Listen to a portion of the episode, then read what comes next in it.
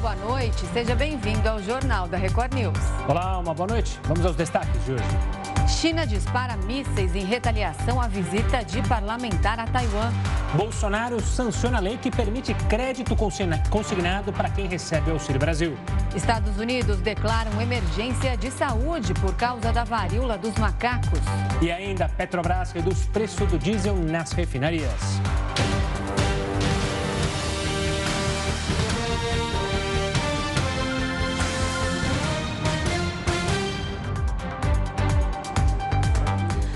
Lei que libera o crédito consignado para beneficiários do Auxílio Brasil foi sancionada. O presidente Jair Bolsonaro sancionou a lei após a aprovação do Congresso em julho. O texto garante que o crédito consignado foi liberado para os beneficiários do BPC e que é o benefício de prestação continuada e dos programas federais de transferência de renda, que é o caso do Auxílio Brasil. A margem de crédito para os segurados da Previdência também deve ser ampliada. O empréstimo consignado lhe é concedido com desconto automático nas folhas de pagamento ou então de benefícios. A lei foi publicada no Diário Oficial da União hoje. Lembrando que a partir de agosto, o valor do Auxílio Brasil passa de 400 reais para 600 o benefício vai ser pago inicialmente até dezembro.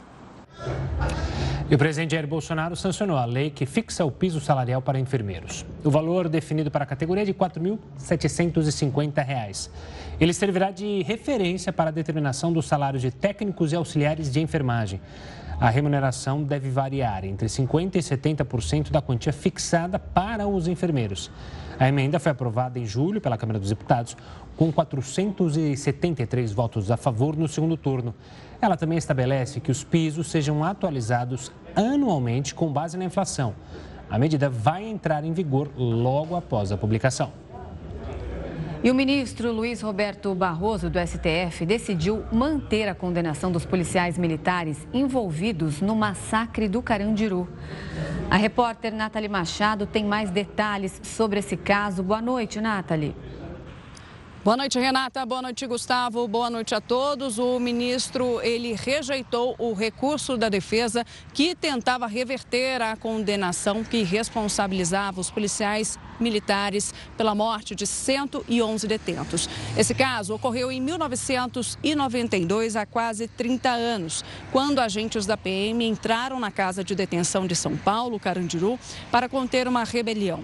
74 policiais foram condenados pelo Tribunal do júri, apenas que variam entre 48 a 624 anos de prisão em 2013. A defesa dos policiais recorreu ao Supremo, alegando que não houve amplo direito de defesa. Até hoje, nenhum policial foi preso. E na Câmara dos Deputados, a Comissão de Segurança aprovou o projeto que anistia os policiais condenados. Esse texto agora segue para a Comissão de Constituição e Justiça antes de ser votado em plenário. De Brasília, Nathalie Machado. Olha, o número de brasileiros inadimplentes bateu um novo recorde em junho. 67 milhões de pessoas com contas atrasadas no país. É o maior número desde 2016, quando esse levantamento começou a ser feito. Os dados foram divulgados nesta quinta-feira pelo Serasa Experian. São 200 mil pessoas a mais nessa situação do que no último levantamento.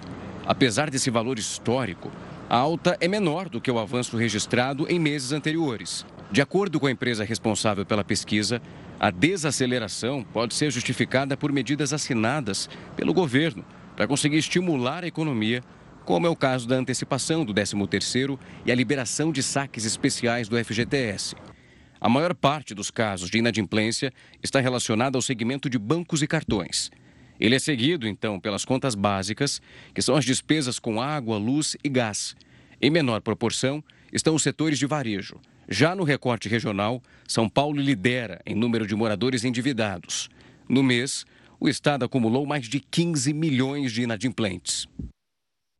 O presidente dos Estados Unidos, Joe Biden, classificou a sentença da estrela do basquete norte-americano Britney Griner como inaceitável. Biden pediu em um comunicado que a Rússia liberte a atleta imediatamente.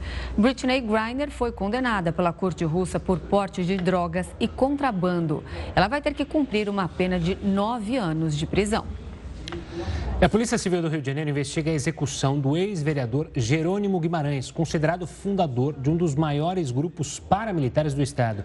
O crime aconteceu há poucas horas. Quem tem mais informações ao vivo é o repórter Pedro Paulo Filho, que acompanha o caso. Uma boa noite, Pedro. Boa noite, Gustavo, Renata, a todos que acompanham o Jornal da Record News. A gente está bem em frente a esse cruzamento onde tudo aconteceu. Fica no bairro de Campo Grande, na zona oeste da cidade. Nosso repórter cinematográfico vai mostrar, inclusive, o veículo onde estava o Jerônimo, Jerônimo Guimarães Filho, conhecido como Jerominho, ex-vereador, e também um empresário é, que, que foram, foi atingido também. Eles estavam chegando bem no centro social administrado pelo ex-vereador. Fica nesse segundo do pavimento desse prédio, também aqui em Campo Grande, na zona oeste do Rio. Bom, a nossa produção, nossos produtores, Bruno Assunção e Monique Pires, da Record TV Rio, conseguiram em primeira mão imagens que mostram como tudo aconteceu. Criminosos chegam em um carro branco, pelo menos três deles desembarcam encapuzados, fortemente armados já começam a atirar com fuzis e pistolas. O Jerominho e também o empresário foram atingidos, eles caem no chão, a gente consegue observar nas imagens de câmeras de segurança. Os dois foram levados para o hospital, mas o ex-vereador acabou morrendo minutos depois. Ele foi é, levado para um hospital particular por uma viatura da Polícia Militar que chegou aqui para atender a essa ocorrência. Quem é Jerominho e a importância dele para a história, principalmente da zona oeste aqui da cidade? Jerominho é apontado como um dos fundadores de uma das maiores milícias do estado do Rio, a Liga da Justiça. Foi uma das primeiras milícias conhecidas aqui no estado do Rio de Janeiro. Entre 2007 e 2018, ele chegou a ficar preso, respondeu por crimes como homicídio e extorsão. No início desse ano, ele também chegou a voltar a ser preso por um crime que foi cometido em 2005, mas logo em seguida, na mesma semana, foi liberado porque essa sentença sentença já tinha sido cumprida. Agora, a divisão de homicídios da Polícia Civil está assumindo as investigações do caso. O local estava passando por uma perícia, agora há pouco os peritos deixaram a região, mas ainda há carros da Delegacia de Homicídios. Vou pedir também para o nosso repórter cinematográfico mostrar. Pelo menos nove cápsulas foram recolhidas pelos agentes da divisão, divisão de homicídios, inclusive cápsulas de armas de grosso calibre, que agora vão fazer parte aí da perícia. A gente tem informações também do Hospital Municipal Rocha Faria, que é para onde foi levado o empresário que estava acompanhando o ex-vereador Jerominho, é o Maurício Raul Atala.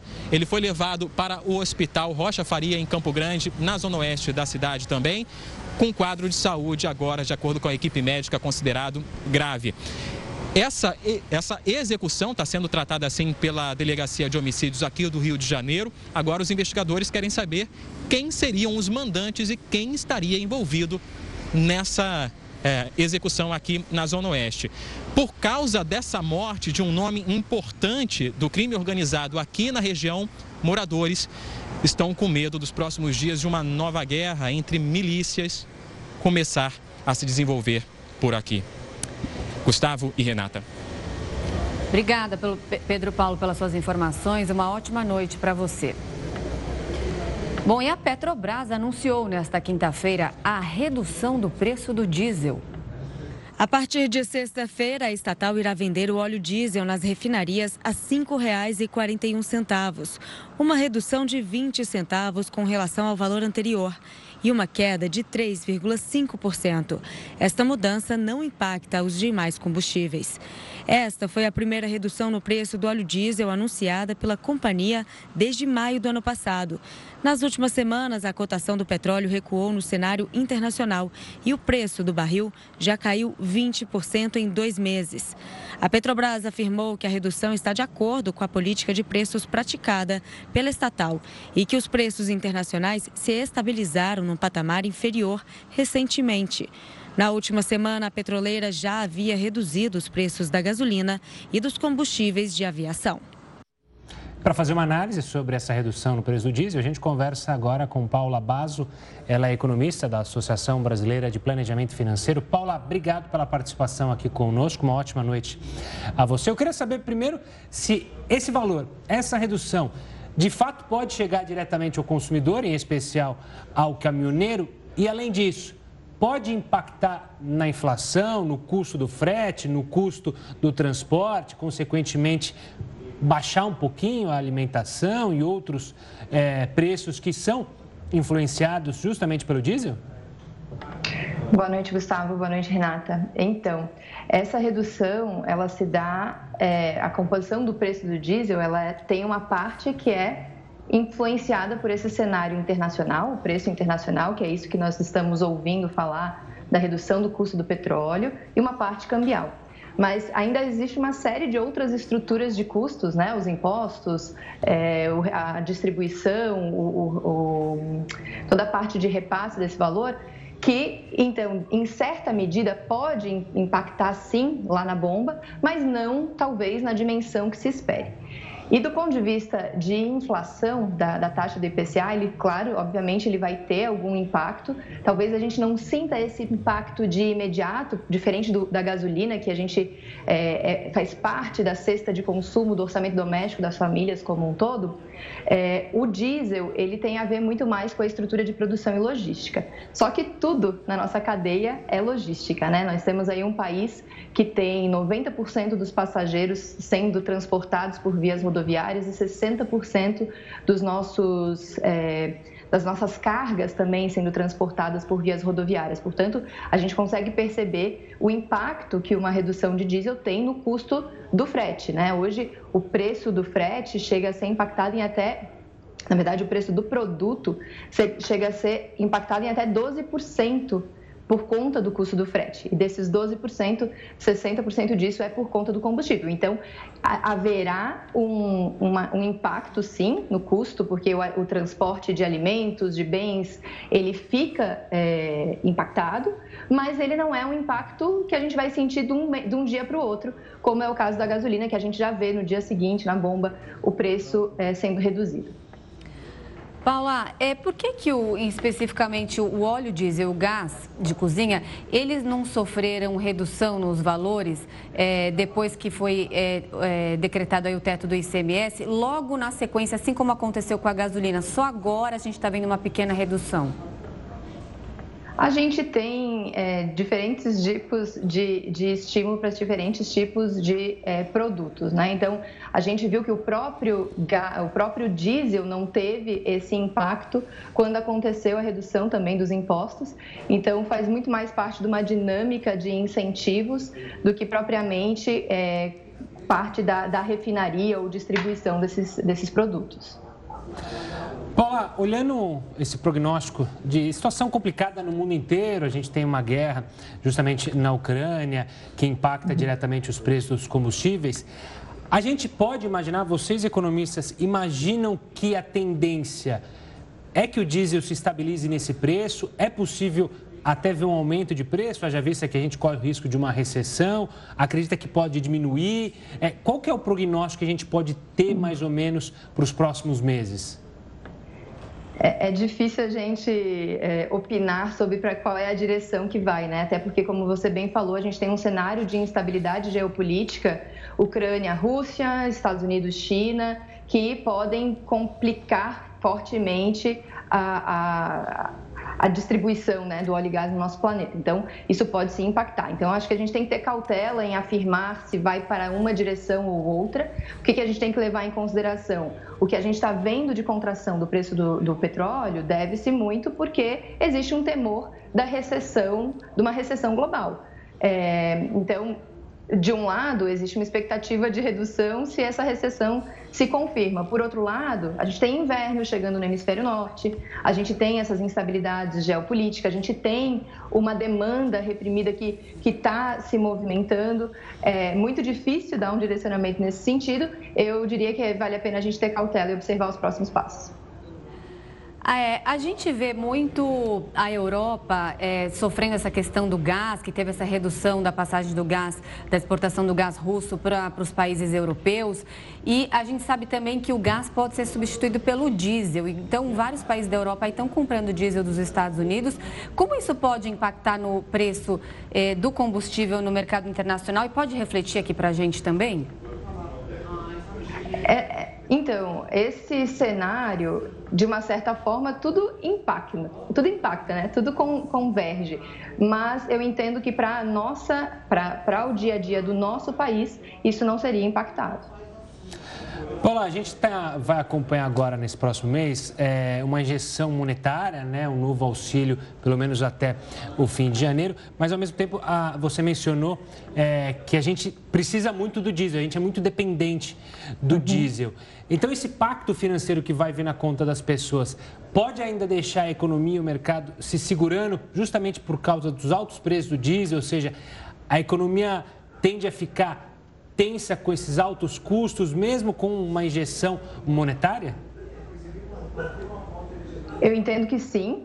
É, a gente tem, além de tudo, um contexto no momento político que também tem feito um movimento, até por movimentos eleitorais, tem feito um movimento para segurar e conter esse aumento é, dos combustíveis de uma forma geral.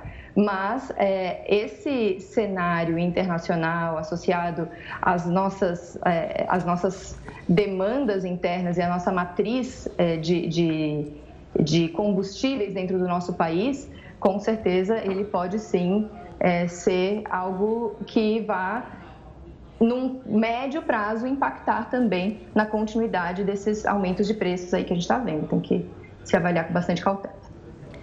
Tá certo. A gente conversou agora com a economista da Associação Brasileira de Planejamento Financeiro, Paula Bazo. Muito obrigada pelas suas explicações. Até uma próxima. Até uma próxima. Obrigado, Paula. Uma ótima noite. Número de afastamentos do trabalho por causa da Covid cai 90%. O Jornal da Record News volta já. Estamos de volta com o Jornal da Record News para falar um dado no mínimo interessante. O Brasil é o país que tem a maior proporção de advogados por habitante, isso do mundo. Assunto para o Heroto Barbeiro. Heroto, uma boa noite. É uma máquina de fazer advogados esse país? Isso preocupa, por acaso, a Ordem dos Advogados? Sim, preocupa realmente. Mas só para mais só acompanhar. No Brasil existe 1 milhão e 300 mil advogados. Sabe quantos médicos tem? 500 mil. Olha a diferença. O país tem 500 mil médicos, 1 milhão e 300 mil advogados, segundo a OAB. Segundo a OAB, só aqui no estado de São Paulo tem 350 mil advogados. Outra coisa que é um caso, vamos dizer assim, inédito no mundo, segundo a OAB. Existem 1.800 cursos de direito. Em outras palavras, 1.800 faculdades de direito. Bom, e aí? Aí é o seguinte: aí, logicamente, as faculdades vão formando, formando, formando. E como todo mundo sabe, todo ano a gente dá essa informação aqui, tem que passar pelo exame da OAB. Ah, aí a coisa fica feia. Por quê? Só 20% só 20% do pessoal que se forma em direito, ele é bacharel em direito, para se tornar advogado tem que passar pelo concurso, só 20% é aprovado. 80% não é. Então, olha só, se a gente somar aquele milhão e 300 mil advogados, com carteirinha da ordem, inclusive eu, e mais, se a gente somar com aquele monte que não, que, que não, que não foi aprovado, 80% é reprovado, Olha que coisa incrível no nosso país. E uma coisa interessante também para o pessoal aqui saber é o seguinte: o primeiro curso superior no Brasil não foi o de advocacia, não. Foi o curso de medicina. Mas foi lá ainda naquela época que o Dom João, lembra do Dom João? Chegou no Rio de Janeiro em 1808 e ele fundou então lá uh, o curso de medicina no Rio de Janeiro. Os primeiros dois cursos de advocacia ou curso jurídico já é da época do. Olha, essa aí é a Faculdade de Direito do Lago São Francisco. Foi fundada pelo Dom Pedro I. Foi lá em 1827, salvo engano. Mas voltando para a atualidade, é muita gente. Agora vamos ver aquela proporção, Gustavo, que você citou. Bom, como é que fica então em São Paulo? Em São Paulo é o seguinte: para cada 124, melhor, 134 pessoas em São Paulo tem um advogado. No Brasil, em média, cada 164 brasileiros, um tem um advogado. Agora eu vou comparar com uh, outro, você tem uma ideia. Estados Unidos, lá é o dobro. para cada 471 americanos, tem um advogado. Aqui são 164. Na Argentina, nosso vizinho aí, para cada 365 argentinos, tem um advogado.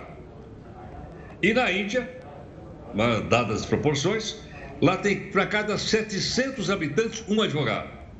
Então você vê o seguinte: aí a OAB diz, bom, o que pode fazer com isso? A OAB, ela quer melhorar a qualidade dos cursos de direito. Foi instituída, inclusive, uma coisa extraordinária.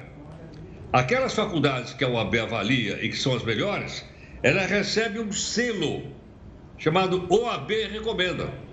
Então seria bom né, que as pessoas, os estudantes, os jovens, rapazes e que quiserem fazer direito, antes de entrar numa faculdade de direito, olha lá ver se tem o selo da OAB. Porque aquelas que não têm o selo da OAB são aquelas que não têm boas condições de ensino e, consequentemente, o cidadão vai bater com a cara na porta do exame da OAB e vai ficar aquela quantidade imensa de pessoas jovens que não conseguem exercer a profissão porque não tem a carteirinha. Então, nós somos o campeão mundial de advogados. Mas me chamou Você é advogado também?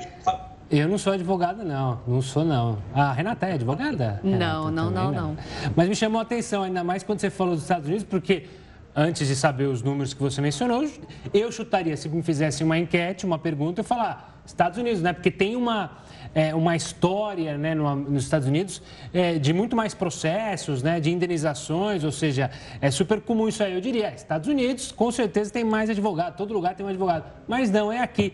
Ah, Vencemos nessa, então. Não sei se é para comemorar. Olha, eu vou confessar, eu vou confessar, uma, eu sou advogado.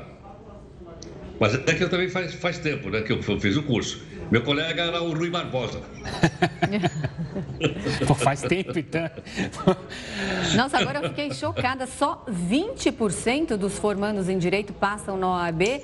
Eu não estou acreditando Exatamente. nesse dado, Heródoto. É muita pouca gente. Quer dizer que a qualidade é aí dos ensinos superiores está tá deixando a desejar, né? Exato. E, e essa, essa preocupação do OAB é com a qualidade dos advogados, né? Porque você veja o seguinte, o seu advogado erra, tá, te dá prejuízo, ou material, você perde alguma coisa, você não ganha uma causa, os prejuízos são grandes. Então a AB está muito preocupado com a qualidade. Agora, só 20%.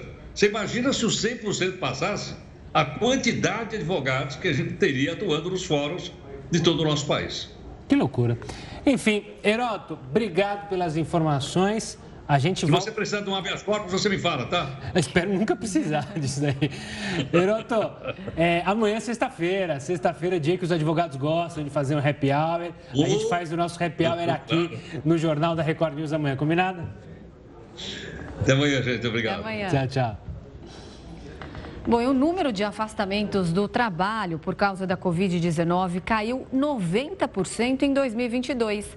A doença deixou de ser a principal causa de atestados. O levantamento é do Ministério do Trabalho e Previdência. A doença passou da primeira colocação no ranking de afastamentos para a 29 posição. No primeiro semestre de 2022, foram pouco mais de 6.500 afastamentos por Covid-19. Neste mesmo período de 2021, eram mais de 64.500. Já em relação ao acumulado anual, 2021 registrou mais de 98 mil afastamentos por conta da doença. Em 2022, a principal causa é o leiomioma do útero, seguido por fratura no punho e dor lombar baixa.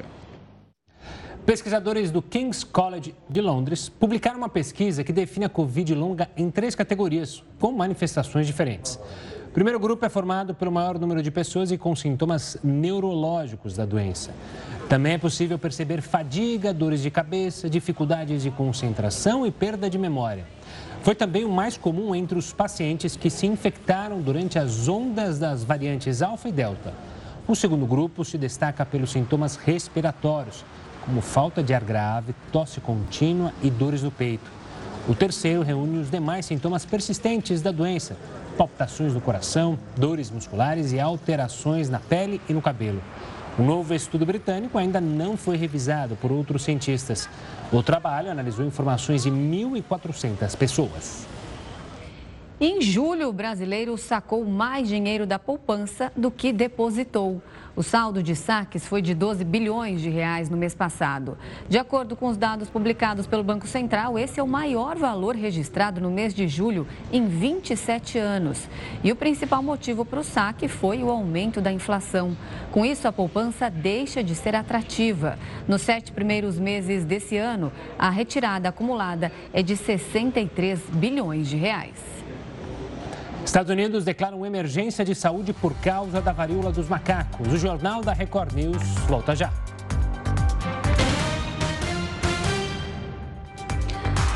A Caixa Econômica Federal vai mandar de volta para as contas do FGTS cerca de 9 bilhões em recursos do saque extraordinário que foram creditados nas contas digitais, mas não foram movimentados.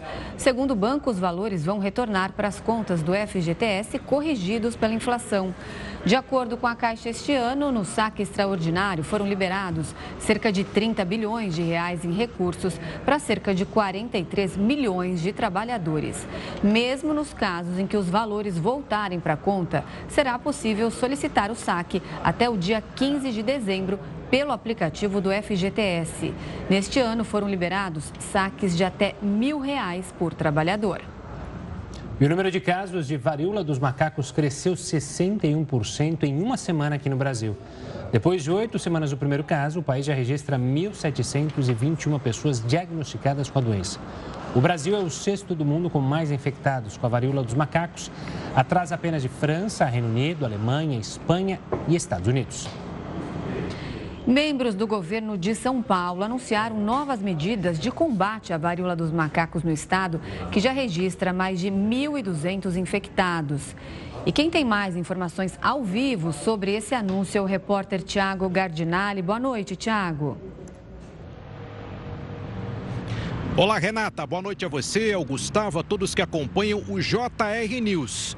O anúncio foi feito para divulgar um plano de enfrentamento preventivo a respeito da varíola dos macacos. E esse plano envolve algumas ações, entre elas o cadastramento de 93 hospitais de retaguarda, uma rede também credenciada de laboratórios para a realização de testes e também um serviço de orientação 24 horas por dia para os profissionais da saúde. O centro de controle será formado por 24 profissionais de diversas áreas: cientistas, virologistas, infectologistas e professores universitários. Um grupo justamente para estudos e debates acerca da evolução do vírus e do comportamento da doença aqui no Brasil.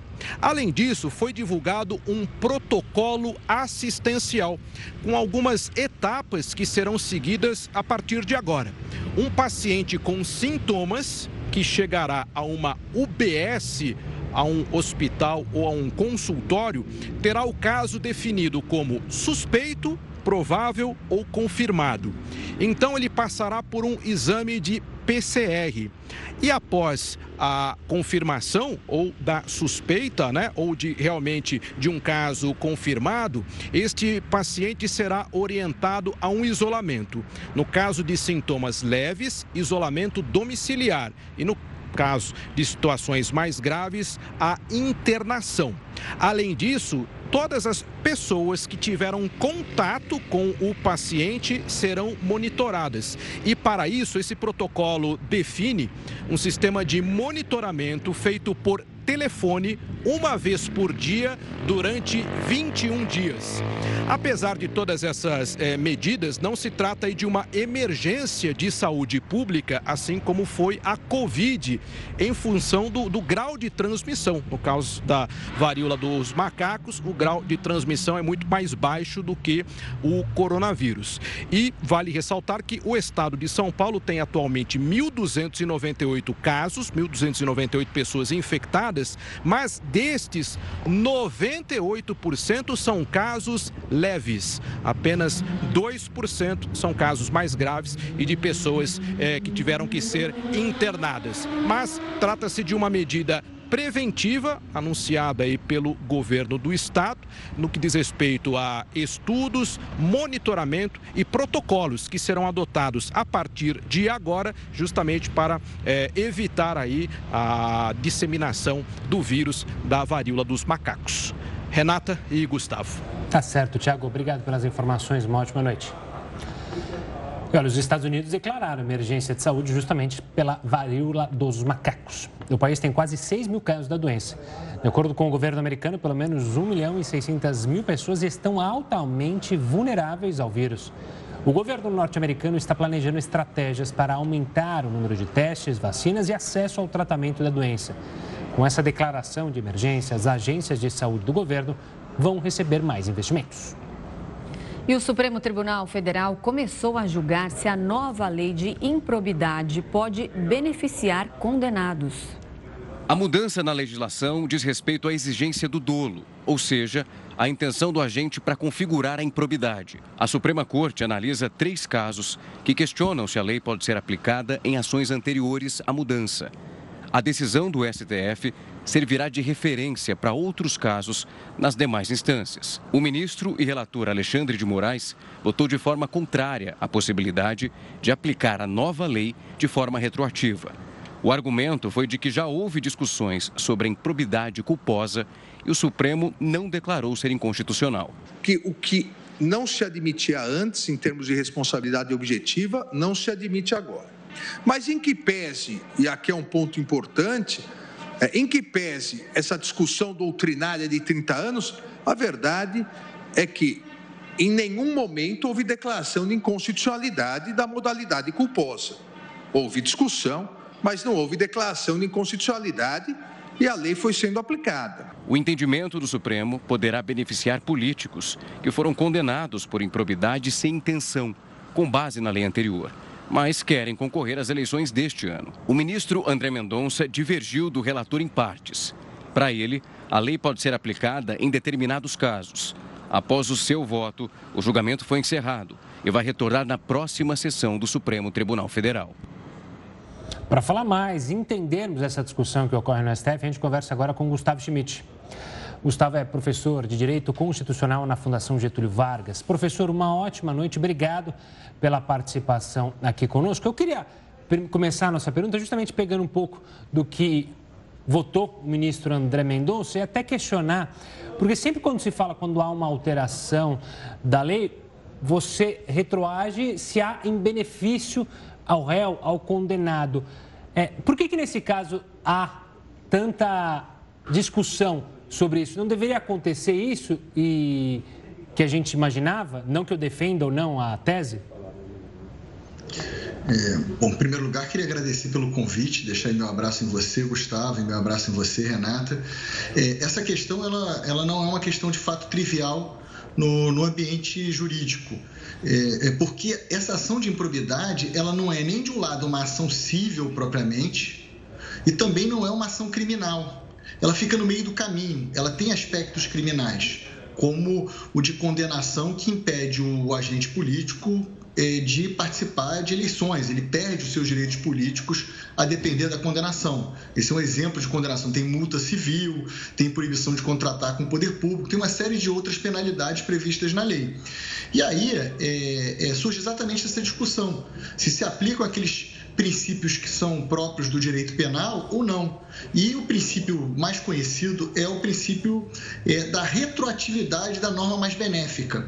É, é, esse princípio ele tem uma explicação muito óbvia. É, é, ele, ele, ele, ele deriva da própria coerência do direito do sistema jurídico. E aí eu vou tentar explicar isso um pouco melhor. Não faz nenhum sentido que uma pessoa que pratica um ato hoje é, que a lei entende que aquele ato é legal, é perfeitamente legítimo, que ela não responda hoje, e aquele que praticou o ato lá atrás, praticou o ato há dois, três, quatro anos atrás, que ele responda por isso. Não é coerente que aquele que fez uma coisa lá atrás que deixou de ser um ato de improbidade, que ele continue respondendo. E aí surge essa discussão toda, essa discussão é, é, que está aí é, no âmbito do Supremo Tribunal Federal. Se, se a gente for olhar assim para o que, que o Supremo está decidindo, o Supremo está decidindo dois temas diferentes aqui. O primeiro deles é, é, é porque houve uma modificação na lei estabelecendo que só pode ser considerado ato de corrupção, o ato de improbidade propriamente dito, é, é, aquelas situações em que há uma intenção dolosa de praticar o ilícito, da, há, há da parte do agente público um, um, objetivo desonesto efetivamente. Tá? E quanto à lei anterior, ela acabava admitindo que o agente público respondesse, às vezes, por um erro, por uma irregularidade, por o que a gente chama de uma conduta, às vezes, meramente culposa, sem essa devassidão, sem essa desonestidade, sem essa corrupção propriamente. E aí, essa mudança que é uma mudança muito positiva, porque a, a lei anterior acabava desestimulando as pessoas bem intencionadas de participar da vida pública, é, é, o que surge é se ela deve retroagir com relação a esse ponto. Tá? E aí o ministro Alexandre de Moraes entendeu que é, para aquelas decisões que já foram prolatadas não tem como retroagir, não pode alcançar decisões é, já transitadas e julgadas, já encerrados os processos no judiciário, mas que seria sim aplicável aos processos em curso, porque ninguém pode ser nesse momento condenado tá, por algo que não é mais um ato de improbidade. Tá? Isso foi uma parte da decisão do ministro Alexandre de Moraes. A outra parte da lei, que também está sendo questionada né, no Supremo agora, diz respeito à retroatividade dos chamados prazos prescricionais. É, é, é no campo do direito sancionatório, do direito punitivo propriamente, é, existem prazos para que o Estado tente punir alguém. Isso vale no direito criminal. É, se passarem 30 anos e a pessoa não foi processada, você não pode chegar uma hora que você não pode mais processar a pessoa. É uma questão é, de segurança jurídica, de estabilidade das relações. E aí, a lei nova, ela alterou o regramento anterior que existia sobre também os prazos prescricionais nesse campo da E, e, e, ela, na verdade, mudou o, o, marco inicial, o momento inicial começa a contar o prazo, que antes é, se considerava do momento que o agente público deixava o cargo, e aí se ele ficasse oito anos no cargo, o prazo só começava a correr no dia que ele saía, e agora é da data do fato propriamente. Tá? É, é, e, e, evidentemente, isso tem reflexo. Outra prescrição que foi inserida na lei é a chamada prescrição intercorrente que é o prazo no curso do processo. Um processo não pode hoje, diz a nova lei, durar mais que quatro anos até que tenha uma sentença, sob pena de prescrição. E aí a pergunta é: essa prescrição também vale para os casos que já se encerraram? E aí, tanto o ministro Alexandre de Moraes como o ministro André Mendonça, que divergiu parcialmente do ministro Alexandre de Moraes, quanto a esse ponto tiveram é, é, um consenso, o de que a prescrição é, esse prazo é, é, não pode retroagir para condenações que já aconteceram no passado. Porque o que estava acontecendo, o que, que alguns é, agentes públicos estavam sustentando, ah, na minha época que eu fui processado, o processo demorou mais de quatro anos, então tem que se aplicar para trás. E aí eles disseram, não, não, aí também não, porque aí você tem que fazer valer a estabilidade jurídica daquelas decisões que já foram proferidas no passado. Então, é, são esses dois temas tá, que, que, que estão aí em debate. Gustavo, agora se essa retroatividade for aprovada, muitos políticos que estão aí afastados, que foram condenados, eles vão é, voltar a poder se candidatar novamente a cargos públicos? É, é, com certeza, é, aqueles que foram condenados por atos culposos, e aí, mais uma vez, eu reforço esse ponto, me parece que é uma novidade positiva da lei, Tá? É, a lei acabava, como eu falei aqui, punindo o, o erro. E, e, é muito ruim punir erro, porque o que você espera de um gestor público, assim como de um empresário, é que ele tente, que ele inove, que ele experimente, que ele faça as coisas acontecerem. Ele vai tomar muitas decisões por dia e vai errar em algum momento. E aí, é, isso acabava inibindo o gestor público de, de, de tentar de inovar. É, então, essa mudança é positiva. E aí, é, é, quanto a esse aspecto, faz todo sentido que essa retroatividade aconteça para afastar aqueles que foram punidos por meros erros, por meras irregularidades, por, pelas chamadas condutas culposas. É, agora, com relação ao segundo tema, que é o da, da prescrição, aí é, é, a retroatividade é muito mais sensível, porque, de fato, muitas condenações que teriam sido por atos de corrupção propriamente, em que esses prazos não foram respeitados, você acabaria aliviando é, é, os, os, agentes públicos que foram condenados. E aí é um pouco mais complicado, mas o Supremo está claramente caminhando na linha de que essa, é, esses prazos prescricionais não retroagem. Ainda sobre essa lei que foi definida pelo Congresso, mas que obviamente está sendo discutida agora num caso específico, mas está claro, é, Gustavo, a diferença para a justiça até mesmo, é, o legislador deixou bem claro entre a questão de dolo e atos culposos, ou seja, isso não pode também é, trazer problema, ou seja, é, não conseguir definir se aquilo foi uma atitude de dolo mesmo, que teve dinheiro ali envolvido, que ele, o agente público fez para obter vantagem, seja financeira ou seja outro tipo de vantagem? Essa lei de improbidade, ela está em vigor há 30 anos, Gustavo. E, e, e, o modelo anterior, ele tinha um lado positivo que era o de facilitar a chamada persecução do agente público que praticasse um ato de corrupção ou desonestidade, porque admitia condenação em situações é, é, muito mais fáceis, vamos dizer. É, o problema da, da, do modelo anterior é que tamava, acabava permitindo também que pessoas é, bem intencionadas fossem penalizadas indevidamente. Então houve a necessidade de mudar essa equação e hoje o modelo, ele, o problema do modelo hoje é que é mais difícil condenar o agente corrupto, porque você vai ter que efetivamente fazer a prova da intenção de praticar o ato de corrupção, de desviar dinheiro, de, de, de alguma intenção desonesta propriamente. Né? Mas, por outro lado, você protege melhor as pessoas bem intencionadas.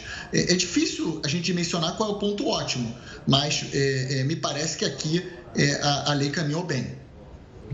Gustavo, só uma última questão. Quem pode propor essas ações de improbidade? Até então era o Ministério Público. Continua sendo? Ele tem estrutura para isso? É, bom, é, essa é uma pergunta muito, muito interessante. Ah, na verdade, a lei de improbidade, na sua redação original, ela admitia que tanto o Ministério Público como a chamada advocacia pública, as procuradorias, a advocacia da União, que tivessem essa legitimidade para propor as ações de improbidade. A reforma da lei agora, que foi é, promovida, ela tira a legitimidade do, do, das procuradorias, da advocacia da União, enfim, dos chamados advogados públicos e deixa só com o Ministério Público. Isso, é, é, é, repara que isso, isso vigorou por muito pouco tempo, porque o próprio Supremo Tribunal Federal é, já deu uma liminar, isso até acabou passando meio despercebido, já deu uma liminar é, é, resgatando a redação original lei, da lei, no sentido de que a advocacia pública pode sim entrar com essas ações. Então, hoje você tem dois legitimados para isso: o Ministério Público, que é o órgão que tem essa competência constitucional por natureza, e também é, é a advocacia pública. Agora, o próprio, é, é, assim, os dados, as estatísticas indicam que mais de 90% das ações de improbidade são historicamente propostas pelo Ministério Público, que tem o aparato é, necessário para essa finalidade, tem a, a, as prerrogativas, a independência necessária para fazer isso. Gustavo, obrigado pela participação aqui conosco, por ajudar a explicar o que está acontecendo nesse julgamento no Supremo Tribunal Federal e também entender a lei de improbidade. Obrigado pela participação e até uma próxima.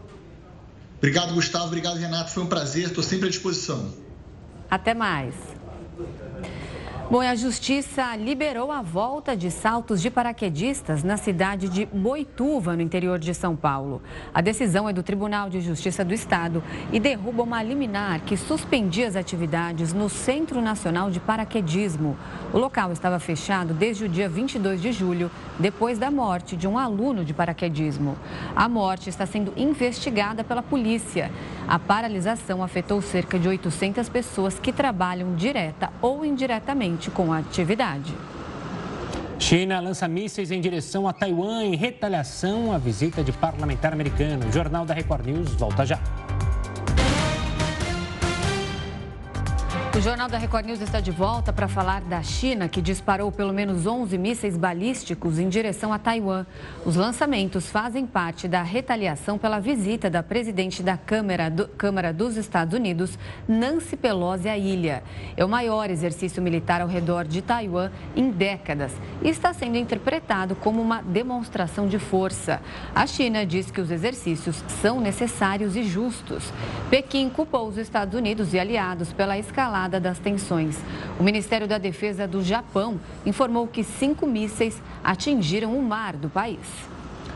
E a Agência Internacional de Energia Atômica, vinculada à ONU, alertou que a usina de Zaporizhia, na Ucrânia, está completamente fora de controle. A instalação nuclear, que está sob domínio dos russos desde março, fica em uma região de constantes ataques.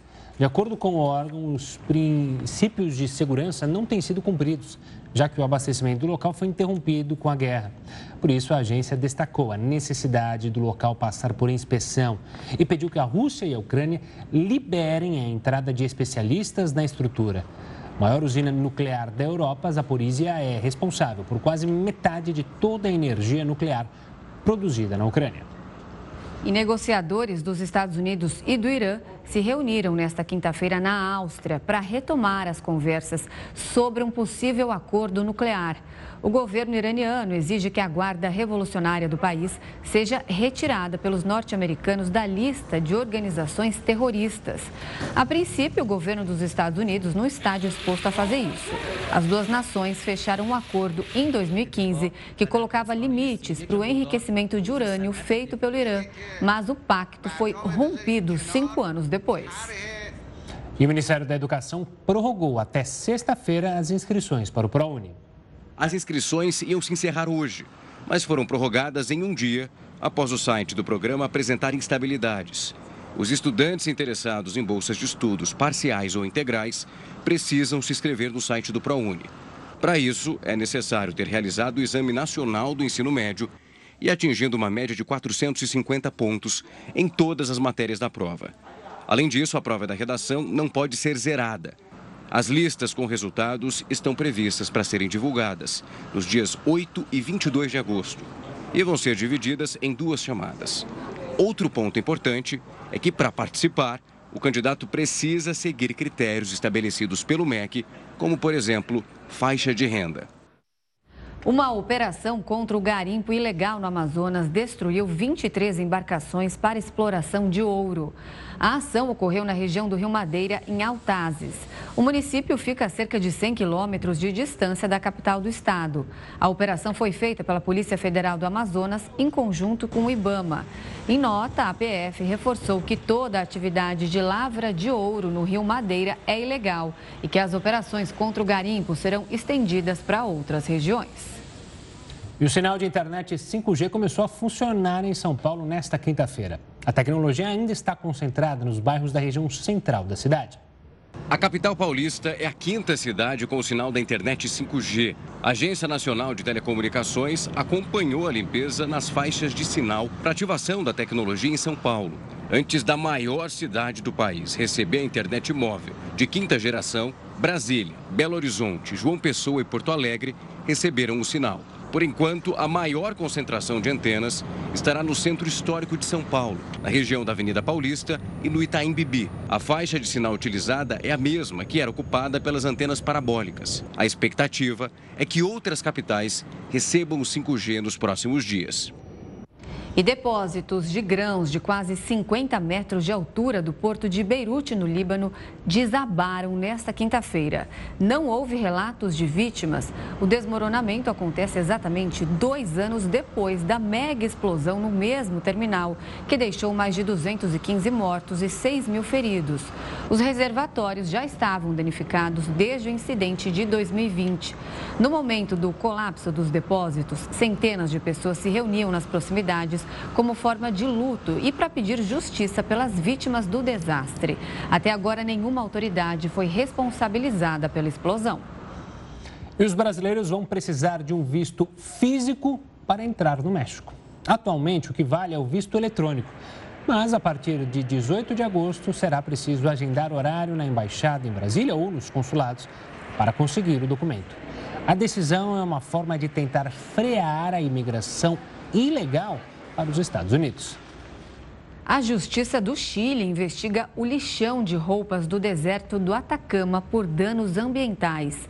O lixão recebe produtos dos Estados Unidos, Europa e da Ásia.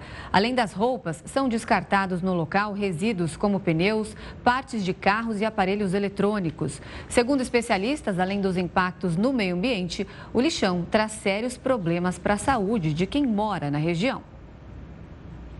E o Jornal da Record News fica por aqui. Obrigada pela companhia. Tenha uma ótima noite e fique bem acompanhado com o News das 10 e o Rafael Algarte. Até amanhã.